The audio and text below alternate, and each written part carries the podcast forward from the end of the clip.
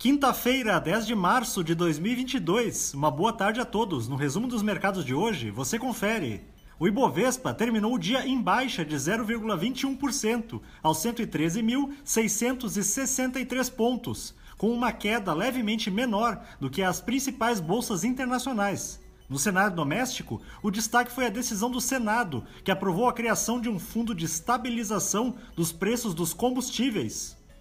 Na ponta positiva, as ações preferenciais da Petrobras, em alta de 3,50%, avançaram depois que a companhia anunciou que elevará nesta sexta-feira o preço da gasolina em 19% e o preço do diesel em 25%, a fim de compensar a elevação dos preços internacionais dos combustíveis. Na ponta negativa, as ações da Via, em queda de 4,11%, recuaram devido à redução de 91,4% em seu lucro líquido nos últimos três meses do ano passado, em comparação com o mesmo período de 2020. Os papéis da CSN Mineração, com perdas de 3,13%, foram impactados pela informação de que a companhia teve queda de 47,6% em seu lucro líquido anual no quarto trimestre de 2021.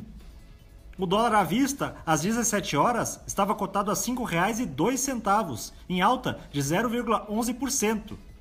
Já no exterior, as bolsas asiáticas fecharam em alta, repercutindo os avanços de ontem dos índices norte-americanos. Na agenda local, destaque para a vitória do candidato oposicionista nas eleições presidenciais da Coreia do Sul.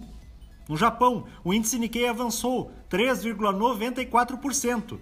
Na China, o índice Xangai Composto subiu 1,22%.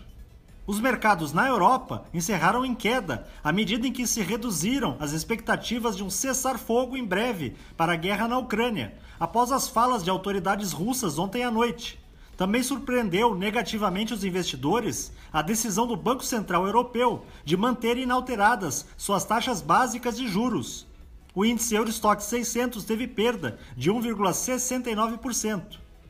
As bolsas americanas terminaram em baixa, pressionadas pela frustração dos agentes com a continuidade do avanço das tropas de Moscou, depois do fracasso nas negociações entre os representantes russos e ucranianos. Além disso, o avanço de 7,9% no índice de preços ao consumidor anual dos Estados Unidos, em fevereiro, piorou ainda mais o humor do mercado. O Dow Jones caiu 0,34%, o Nasdaq teve baixa de 0,95% e o S&P 500 recuou 0,43%. Somos do time de estratégia de investimentos do BB e diariamente estaremos aqui para passar o resumo dos mercados. Uma ótima noite a todos.